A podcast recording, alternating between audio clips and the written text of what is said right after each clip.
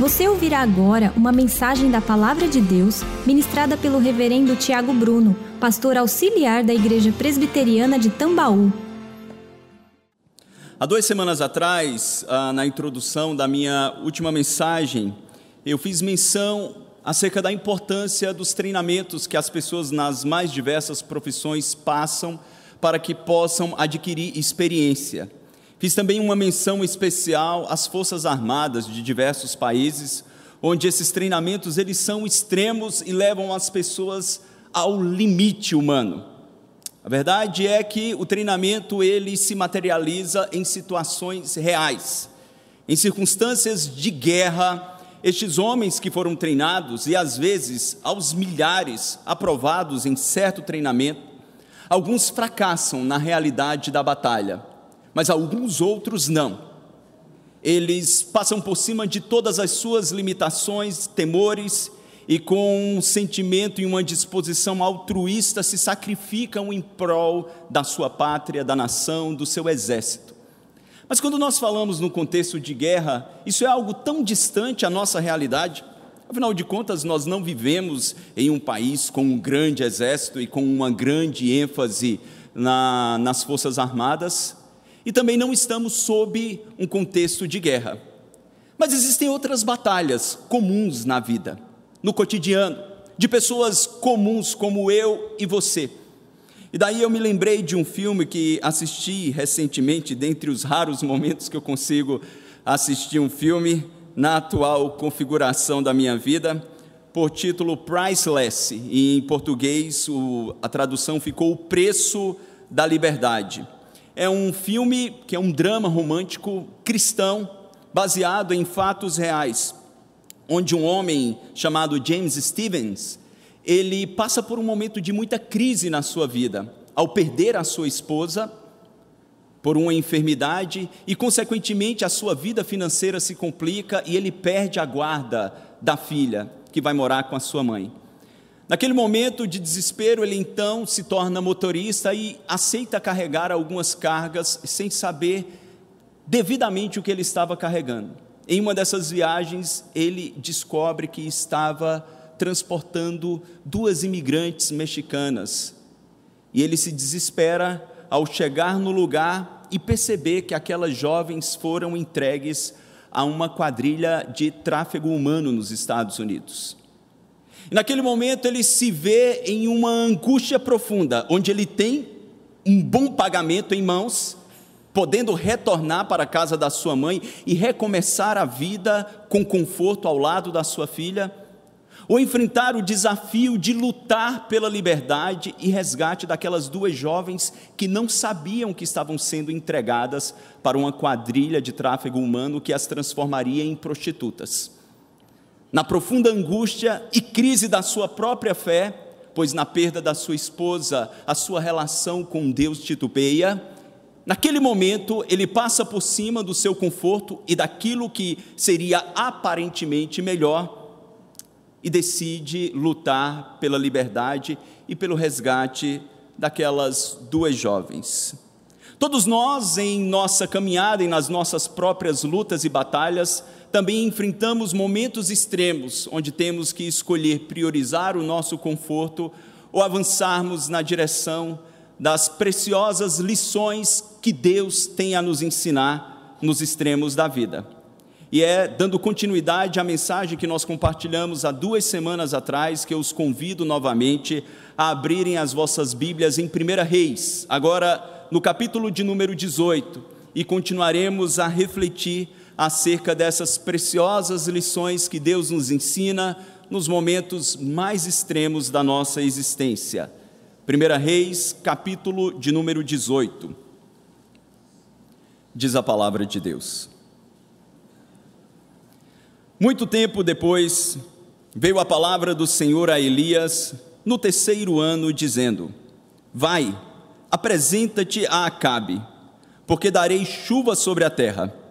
Partiu, pois, Elias a apresentar-se a Acabe, e a fome era extrema em Samaria. Acabe chamou a Obadias, o mordomo. Obadias temia muito ao Senhor, porque quando Jezabel exterminava os, os profetas do Senhor, Obadias tomou cem profetas e de cinquenta em cinquenta os escondeu numa cova e os sustentou com pão e água. Disse Acabe a Obadias: Vai pela terra a todas as fontes de água e a todos os vales. Pode ser que achemos erva para que salvemos a vida aos cavalos e mulos e não percamos todos os animais. Repartiram entre si a terra para a percorrerem. Acabe foi à parte por um caminho e Obadias foi sozinho por outro. Estando Obadias já de caminho, eis que Elias se encontrou com ele. Obadias, reconhecendo-o, prostrou-se com o rosto em terra e disse: És tu, Senhor, Elias? Respondeu-lhe ele: Sou eu. Vai e dize a teu senhor: Eis que aí está Elias. Porém ele disse: Em que pequei, para que me entregues teu servo na mão de Acabe e ele me mate? Tão certo como vive o Senhor teu Deus, não houve nação nem reino aonde o meu Senhor não mandasse homens à tua procura.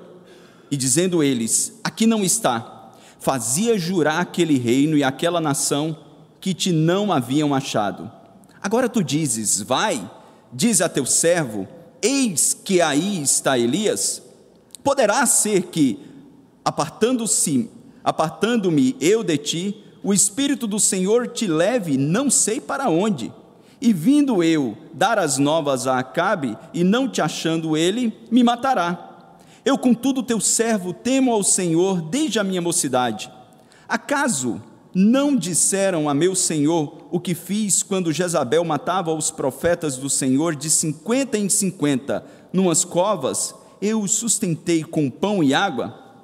E agora tu dizes: Vai, dize a teu senhor, eis que aí está Elias, ele me matará. Disse Elias: Tão certo como vive o Senhor dos exércitos, perante cuja face estou, deveras hoje me apresentarei a Elias. Então Obadias, então foi Obadias encontrar-se com Acabe e lhe anunciou, e foi Acabe ter com Elias. Vendo-o, disse-lhe: És tu, ó perturbador de Israel? Respondeu-lhe Elias: Eu não tenho perturbado a Israel, mas tu e a casa de teu pai, porque deixastes os mandamentos do Senhor e seguistes os Baalins. Aqueles irmãos que aqui estiveram ou nos assistiram pela internet há duas semanas, lembram bem que estes eram dias extremamente conturbados na história de Israel. Era um tempo em que Deus cumprira a sua promessa, eles conquistaram a terra, prosperaram financeiramente, a monarquia foi estabelecida, mas por desobediência de Salomão, quando mesmo em toda a sabedoria dada por Deus como jovem, ele escreve o livro de Provérbios, o livro de Cantares, e na sua maturidade ele se afasta do Senhor. Ali Deus decide que, como juízo, o reino seria dividido entre o reino do norte e reino do sul, ou seja, o próprio povo de Deus a própria nação, que deveria ser um retrato para as demais nações de uma teocracia, agora estava dividida entre si. E o reino do norte, ele sempre se desviou mais. Se vocês já leram o livro de Reis, vocês perceberão que o reino de Israel sempre há uma incidência maior de reis ímpios e do povo seguindo o exemplo do rei se distanciando do Senhor, se entregando à idolatria, se entregando a práticas odiosas. Estes eram dias onde quem reinava era Acabe. Acabe casou-se com Jezabel, filha de Etibaal, que era rei dos Sidônios. Nós vimos que era comum alianças serem feitas entre povos distintos para fortalecer os negócios e os reinos. O grande problema é que Deus havia advertido que Israel não deveria fazer aliança com povo nenhum nem dar os seus filhos em casamento às filhas dos povos pagãos, nem casarem as suas filhas com os filhos dos povos pagãos. E já aqui uma aplicação introdutória: eu não entendo como crentes permitem e abençoam os seus filhos casarem com ímpios, desobedecendo o mandamento que desgraçou a vida de Israel como um todo. Mas voltando à elucidação do texto, nós percebemos que isso trouxe consequências devastadoras. E que quando Deus então chama este homem lá de Tisbe, uma pequena vila em Gileade. Deus o chama tirando do conforto da sua casa, do convívio dos seus parentes, para viverem, para viver a vontade do Senhor e profetizar a sua palavra em tempos extremos. Nós vimos há duas semanas que uma primeira lição que aprendemos através da vida deste homem de Deus, que viveu em tempos tão difíceis, é que a nossa fidelidade a Deus pode nos conduzir a dificuldades nunca antes provadas. Elias, por ser fiel a Deus, teve que enfrentar um rei ímpio, levar uma palavra do Senhor que confrontava o pecado deste rei e desta nação, e teve que fugir para uma terra distante, exclusivamente por servir a Deus e ser fiel. Vimos também que nestes extremos da vida, Deus permitiu este homem provar milagres gloriosos da providência sendo sustentado por corvos e também sendo sustentado por uma viúva que não tinha o suficiente nem para si mesma. E finalmente vimos, irmãos, que Deus concedeu a este homem, no momento extremo da sua existência, a oportunidade de compartilhar a sua fé com uma mulher pagã em Sarepta. Tendo tantas viúvas em Israel, o próprio Jesus faz menção a isso Deus leva Elias para uma viúva pagã, para que através da sua vida e da sua fé, ela pudesse conhecer também ao Deus de Israel. Quando nós continuamos no texto, saindo do capítulo 17, o capítulo 18, que é o texto que lemos nessa noite, nós continuamos a perceber lições gloriosas através do que este homem viveu neste momento tão extremo. Então, em quarto lugar, como uma primeira lição hoje, nós percebemos que nos momentos extremos da vida, em alguns períodos de provação, nós nos deparamos com um longo e profundo silêncio de Deus. Em alguns momentos extremos que o povo de Deus passou na história, Deus silenciou por um longo período. Olhe para o versículo 1 do capítulo de número 18 que nós lemos. O capítulo 17 narra a experiência de Elias com a viúva em Sarepta, além da multiplicação da farinha e do azeite, Deus depois disso ressuscita o filho daquela mulher que adoece. O capítulo 17 termina com a seguinte declaração: Então a mulher disse a Elias: Nisso conheço agora que tu és homem de Deus e que a palavra do Senhor na tua boca é verdade. Então, o capítulo 17 se encerra com um momento extraordinário de ressurreição de um filho no momento extremo. Mas observe o versículo 1 do capítulo 18. Muito tempo depois, veio a palavra do Senhor a Elias no terceiro ano, dizendo: pausa. Os acontecimentos do capítulo 17 foram no primeiro ano do reinado de Acabe, do ministério profético de Elias. Nós percebemos então que já haviam se passado três anos e meio. São três anos e meio que depois dessa experiência que Elias teve com a viúva em Sarepta, nós não encontramos nenhuma palavra do Senhor, não encontramos nenhuma instrução do Senhor para este profeta. E nós percebemos que a seca permanecia como um juízo de Deus. Lembrem-se que Acabe e Jezabel tinham introduzido o culto a Baal em Israel, e para eles Baal era o Deus da prosperidade, e ali Israel estava agora sendo castigado pelo Senhor. Mas eram três anos, três anos sem chuva, numa economia que subsistia com base na agricultura e pecuária. Então a necessidade era extrema. E o texto nos diz que muito tempo depois, ou seja, três anos, é que Deus traz uma nova palavra ao profeta. E daí, irmãos, nós nos lembramos de alguns momentos da vida que, por tão prazerosos que são, parece que voaram. O período da sua lua de mel, ainda que você tenha passado um mês, pareceu poucos dias, eu espero que tenha sido essa realidade para todos ou outros momentos que o tempo voa, um bom jogo do seu time, do coração, que passam-se 95 minutos e você fala, já acabou. Mas quando você está na cadeira do dentista, que ele pega aquela agulha para dar uma anestesia no seu céu da boca, ou no consultório médico para fazer um procedimento extremamente doloroso, um minuto parece uma eternidade. E quando estamos conscientes, perguntamos: não vai acabar, não? Não vai acabar.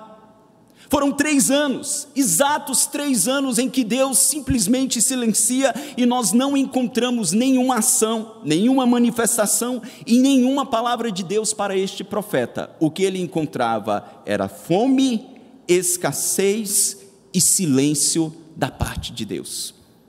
Ainda que a narrativa não deixe explícita, nós podemos inferir que este homem se angustiou por tantos momentos se ele estava cumprindo a vontade de Deus, se ele estava cumprindo o seu ministério, o porquê de um silêncio tão grande e nenhuma ação na dinâmica de Deus, na história da salvação. Outros homens também se angustiaram, ao olharem para as circunstâncias ao seu redor e ao perceber o silêncio de Deus naquilo que acontecia em seu entorno, não entenderam. O próprio Moisés, ele se coloca na brecha diante do Senhor, lá em Êxodo 33, para entender aquilo que Deus estava falando ou realizando.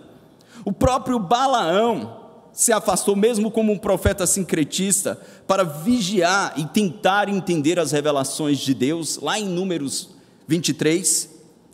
E o próprio Elias, se vocês observarem depois, no capítulo de número 19, num outro momento que nós falaremos em poucos instantes, ele se coloca num deserto, quieto, para tentar ouvir a voz de Deus em meio a todo aquele silêncio. Mas eu destaco também neste momento onde Deus silencia nos extremos da vida o que passou o profeta Abacuque. Quando ele olha para a história deste mesmo povo de Israel que também se distancia e não entende a ação de Deus onde Deus simplesmente não intervém nas circunstâncias, onde Deus simplesmente não faz aquilo que ele acreditava que era o melhor para o povo, porque os assírios, que era um povo muito mais ímpio do que Israel, se levanta agora contra Israel. E nada acontece.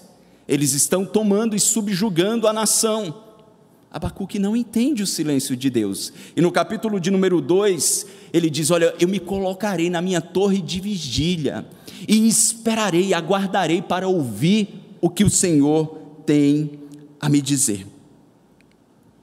É interessante que quando as provações se prolongam em nossas vidas, nos momentos extremos, nós temos muita dificuldade em ouvir a voz de Deus. Em ouvir a voz de Deus ecoando através das Escrituras, pelo seu Espírito, nos orientando, nos confortando, nos trazendo discernimento. Às vezes temos dificuldades em compreender como Deus está arquitetando ou permitindo que algumas coisas se manifestem em nossas vidas, quando nem de longe essas coisas parecem ser o melhor para nós ou para os nossos. E tudo o que ouvimos é um profundo silêncio de Deus. Eu acho interessante que nesses momentos nós temos a tendência, como diz o pastor Dave Furman, de começarmos a praticar o jogo de se pelo menos. Este jogo é quando nós estamos ali sofridos, ensimesmados em não ouvirmos nada e pensamos, se pelo menos, quando precisamos de dinheiro, eu tivesse mais dinheiro em minha conta bancária, eu poderia dar o que os meus filhos necessitam quando estamos enfermos, se pelo menos eu tivesse saúde, eu poderia fazer isso ou aquilo outro e ser mais útil no reino de Deus e mais útil para a minha família.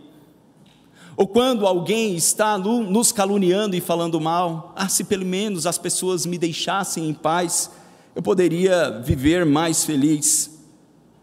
Quando estamos com fome, se pelo menos eu tivesse um alimento mais digno, eu poderia ter felicidade.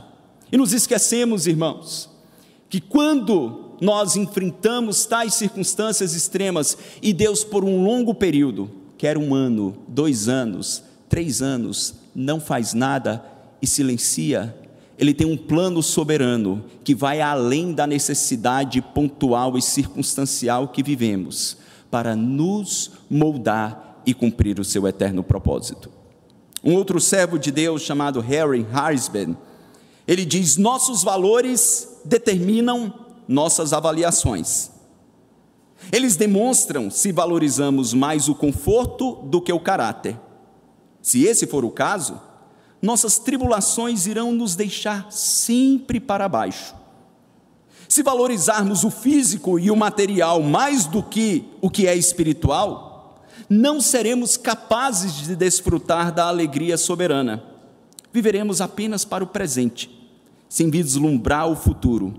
As tribulações nos transformarão em pessoas amargas, ao invés de em pessoas melhores.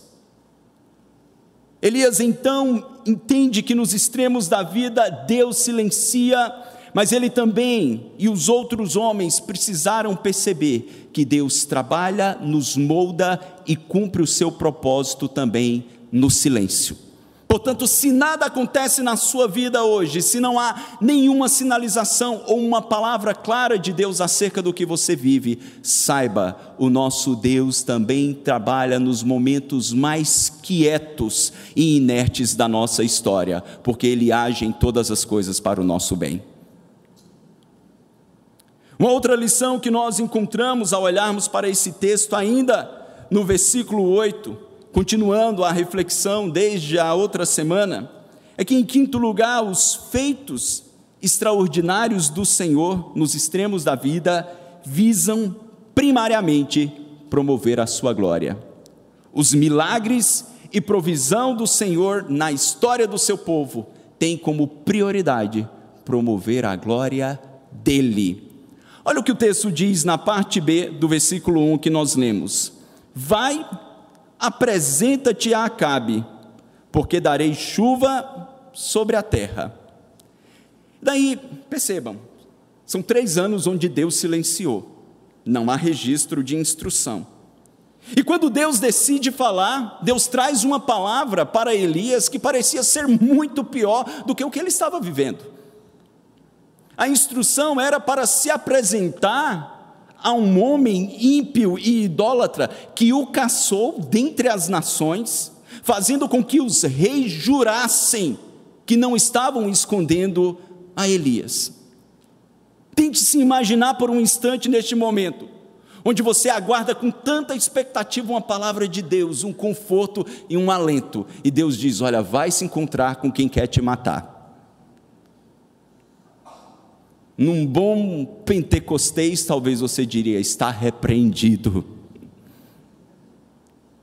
Nessa mentalidade triunfalista de uma teologia de conforto e de alento, que não vê um plano acima do nosso próprio bem-estar. Deus diz: olha, vai, vai se encontrar com Acabe. Mas Deus traz uma palavra de esperança, porque eu mandarei chuva. Eram três anos e meio que Elias ora para não chover como um juízo de Israel.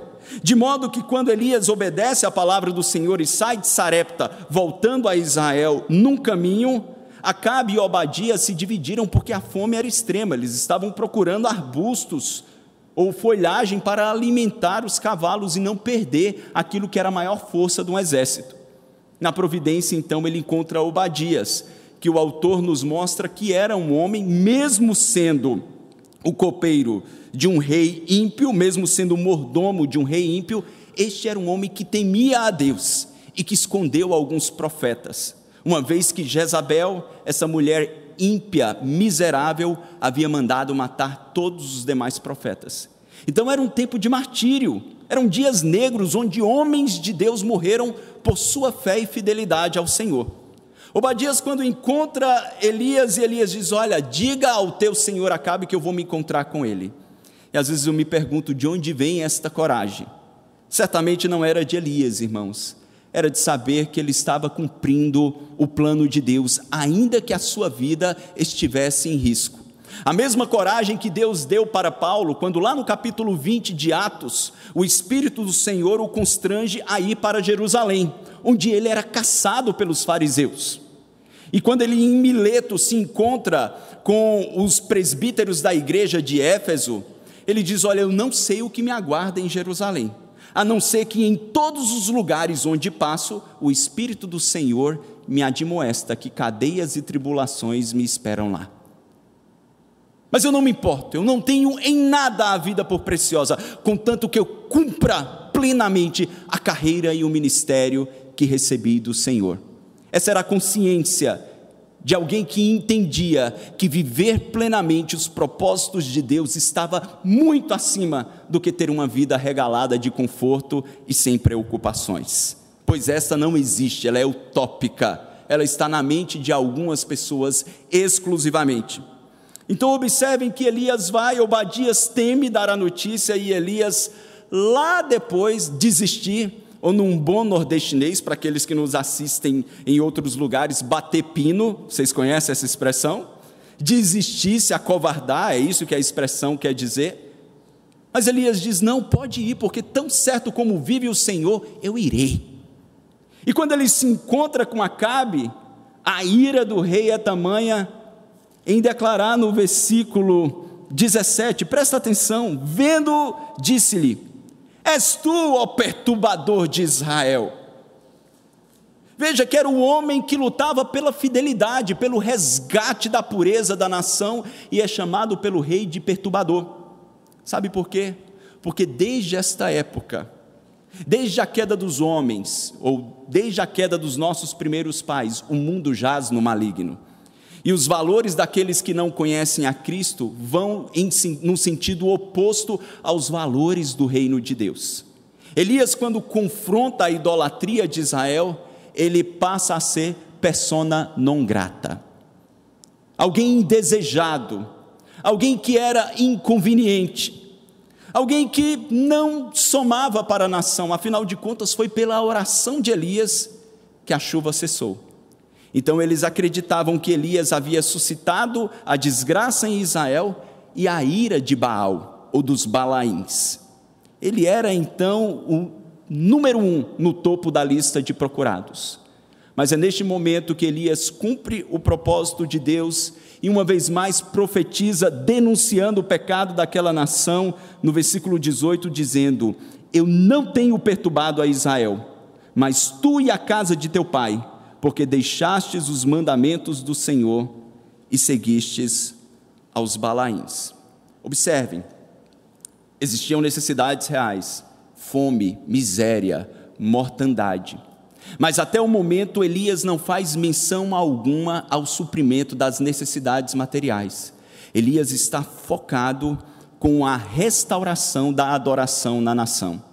Elias está focado com a restauração do temor do Senhor no coração daqueles homens e mulheres que outrora adoraram a Deus. E é neste contexto, antes de orar pela provisão e pela chuva, que Elias traz um desafio aos profetas de Baal, aos falsos profetas que estavam ali reunidos. E ele faz um desafio em nome do Senhor para que estes se apresentassem no Monte Carmelo. Quando no versículo de número 21, observem, então Elias se chegou a todo o povo e diz: Até quando cocheareis? Ireis oscilar entre dois pensamentos? Se o Senhor é Deus, seguiu. Se é Baal, seguiu. Porém o povo nada lhe respondeu. Então disse Elias ao povo: Só eu fiquei dos profetas do Senhor e os profetas de Baal são 450 homens. E ali, neste momento extremo, Elias faz um desafio. O Monte Carmelo ficava na fronteira entre Israel e a nação onde todos adoravam a Baal. E naquele momento, neste monte, que era um centro de adoração dos que cultuavam a Baal, mas também fora utilizado para cultuar o Senhor, ele faz um desafio: que dois altares sejam erigidos. E que os 450 profetas de Baal clamassem a Baal, enquanto ele clamaria ao Senhor. E o Deus que respondesse com fogo, este era Deus de fato. Esse é um dos momentos mais extraordinários e uma das manifestações mais gloriosas do Antigo Testamento em termos de milagre. Alguns autores tentam, numa perspectiva naturalista, dizer que ali Elias forjou um milagre, colocou um espelho onde recebia luzes do raio, do, dos raios solares para então gerar fogo sobre aquele altar. Fato é, irmãos, que Deus operou um milagre. Aqueles 450 profetas clamavam em alta voz, mutilando o seu corpo, entrando, entrando em transe. E desde cedo do dia até tarde, nada acontecia, absolutamente nada. O texto diz, no versículo de número 27, que ao meio-dia Elias zombava deles, dizendo: Clamai em altas vozes, porque Ele é Deus. Pode ser que esteja meditando, ou atendendo a necessidades, ou de viagem, ou a dormir e despertar, despertará. E eles clamavam em altas vozes e se retalhavam com facas e com lancetes, segundo o seu costume, até derramarem sangue. Passando o meio-dia, profetizavam eles até que a oferta de manjares se oferecessem. Porém, vamos ler juntos: não houve voz, nem resposta, nem atenção alguma. Elias não estava buscando uma autoafirmação ele estava focado em resgatar o temor do Senhor. E aqueles falsos profetas são envergonhados, como não poderia ser diferente, mesmo munidos pelo poder de Satanás, entrando, em transe. E naquele momento Elias clama a Deus por um milagre. Mas se vocês observarem, antes de clamar por um milagre, veja a atitude deste homem. Quando no versículo de número 30 do capítulo 18, o texto nos diz que Elias disse a todo o povo: Chegai-vos a mim. E o povo se chegou a ele. Elias restaurou o altar do Senhor que estava em ruínas, tomou doze pedras, segundo o número das tribos dos filhos de Jacó, ao qual viera a palavra do Senhor, dizendo: Israel será o teu nome. Com aquelas pedras edificou o altar em nome do Senhor depois fez um rego em redor do altar tão grande como para semear duas medidas de sementes. Então armou a lenha, dividiu o novilho em pedaços, pô-lo sobre a lenha.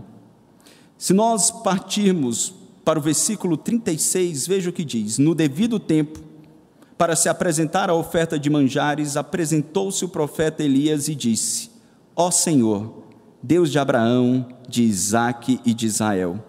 Fique hoje sabido que tu és Deus em Israel e que eu sou teu servo, e que segundo a tua palavra fiz todas essas coisas. Vamos ler juntos o 37. Responde-me, Senhor, responde-me para que este povo saiba que tu, Senhor, és Deus e que a ti fizeste retroceder o coração deles. A motivação primária era restaurar o altar que havia ali no Monte Carmelo, que simbolizava a adoração que estava em ruína, em ruínas. Ele coloca doze pedras representando as doze tribos e a unidade da adoração em Israel. E a oração do profeta está centrada em que o temor do Senhor se torne novamente uma realidade naqueles corações.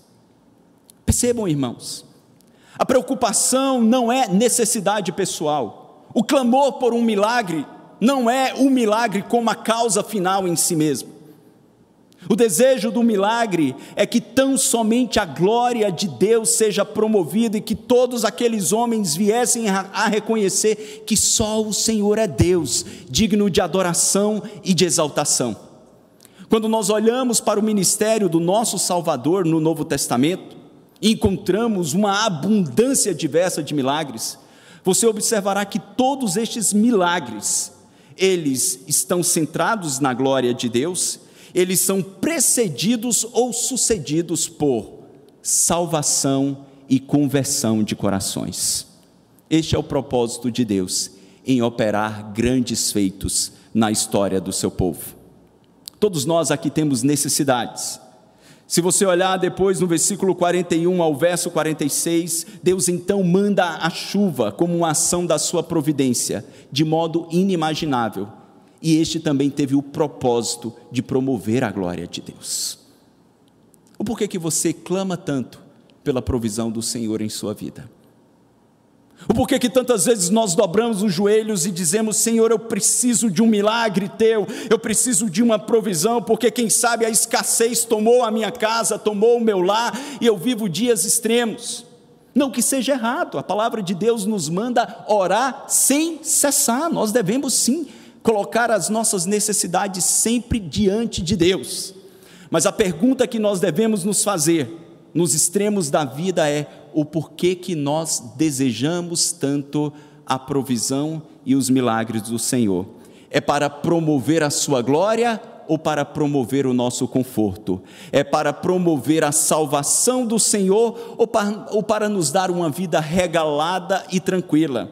Porque se as nossas motivações não forem nobres, irmãos, saibamos nós que tantas vezes o milagre não virá e a providência não se manifestará, porque Tiago diz que pedis e, e não recebeis, porque pedis mal, para esbanjares nos vossos prazeres e deleites.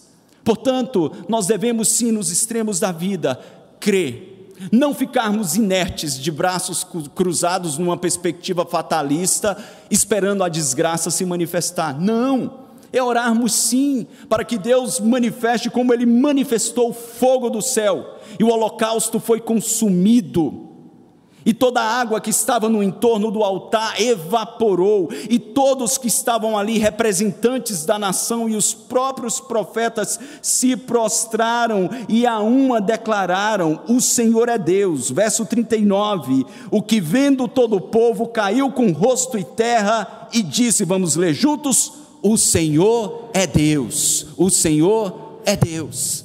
Será que as pessoas que veem os milagres e provisão de Deus em nossas vidas têm a mesma disposição a olharem para a sua vida e dizer: Olha, o teu Deus que agiu em tua vida e age é o verdadeiro e único Deus? Essa deve ser a nossa motivação, sempre.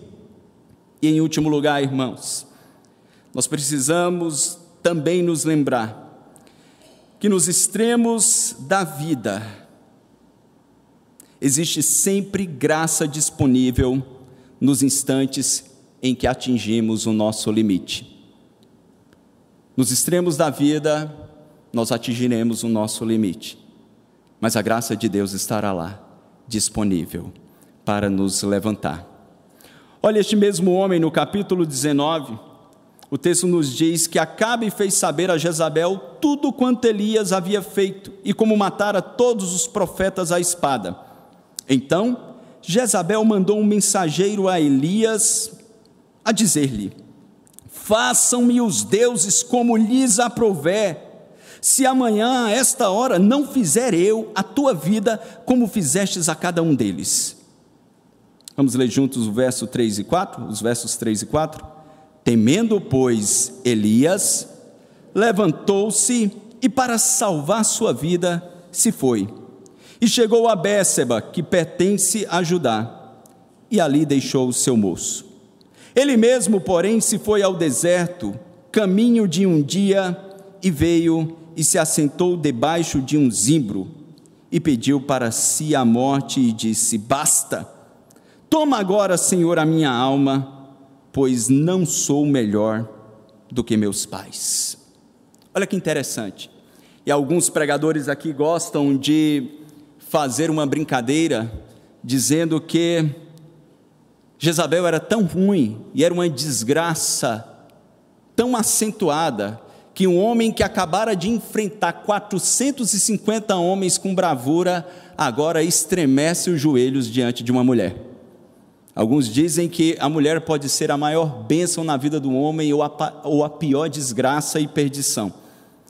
Sabendo que existem proporções tanto para homens quanto mulheres, não são apenas mulheres, homens também são impiamente detestáveis. A realidade é, irmãos, que este homem já estava vivendo em situações extremas há algum tempo.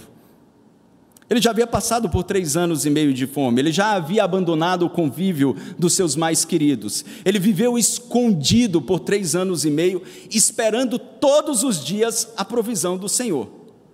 E viver todos os dias aguardando ser alimentado ou por um corvo ou por uma viúva não é fácil, e com o tempo você se desgasta. De repente, agora ele precisa enfrentar novamente um rei ímpio de repente, agora ele enfrenta 450 falsos profetas, exerce fé, Deus ali faz a provisão. Aqueles falsos profetas são mortos por Israel. Deus manda chuva.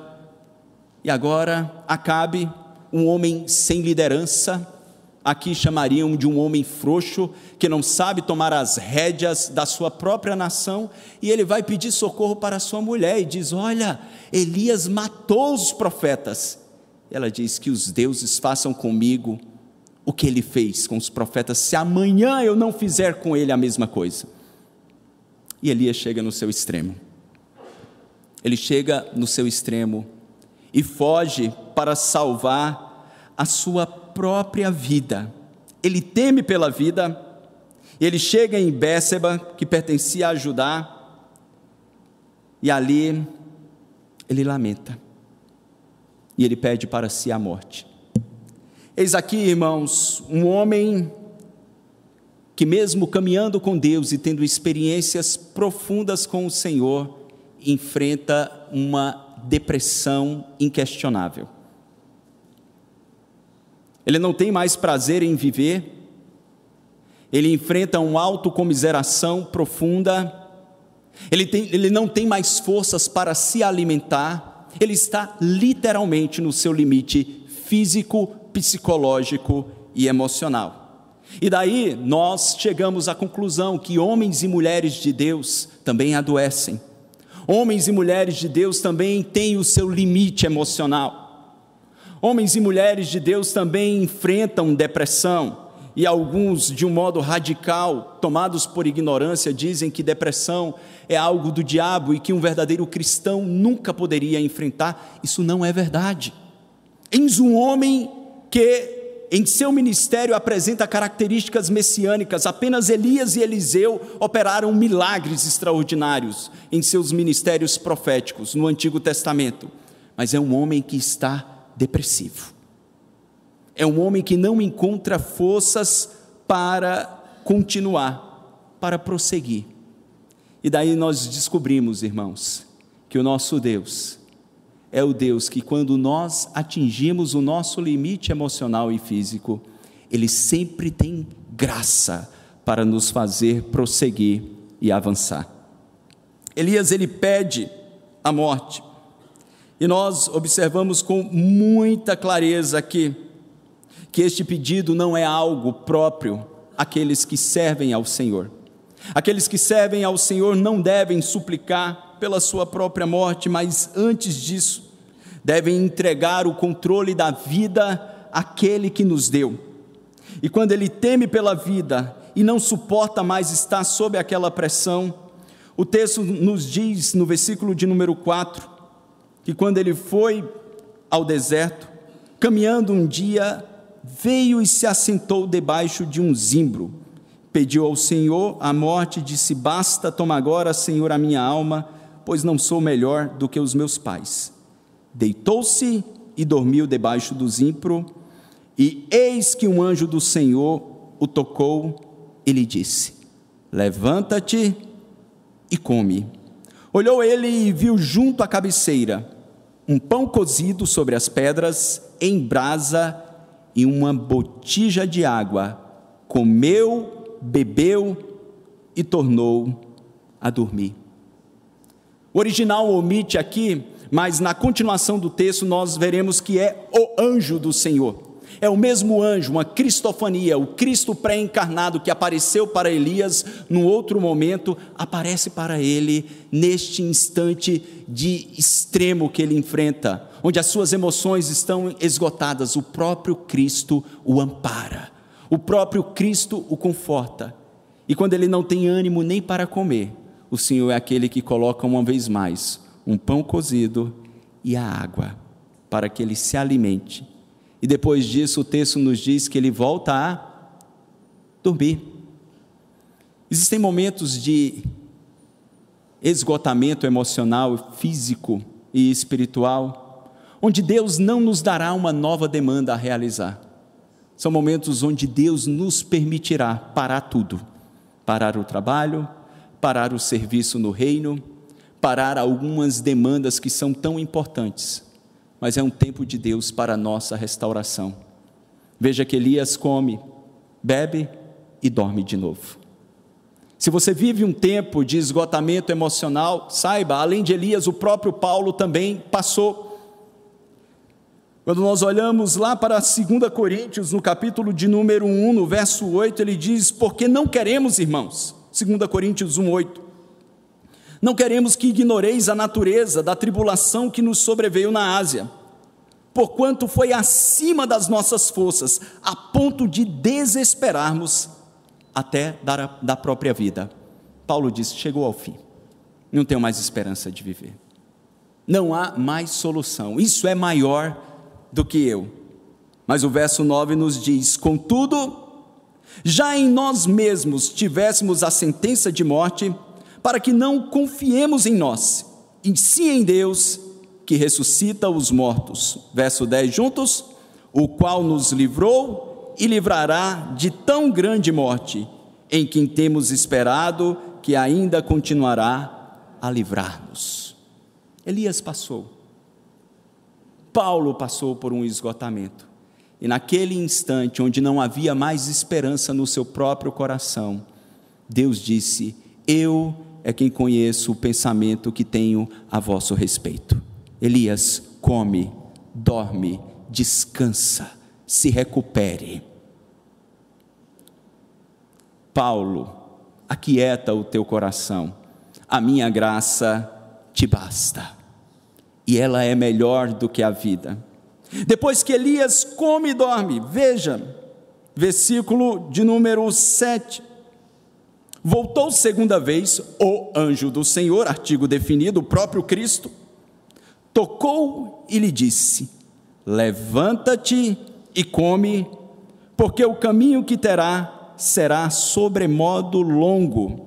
Levantou-se, pois, comeu e bebeu, e com a força daquela comida, caminhou quarenta dias e quarenta noites até Horebe, o monte do Senhor.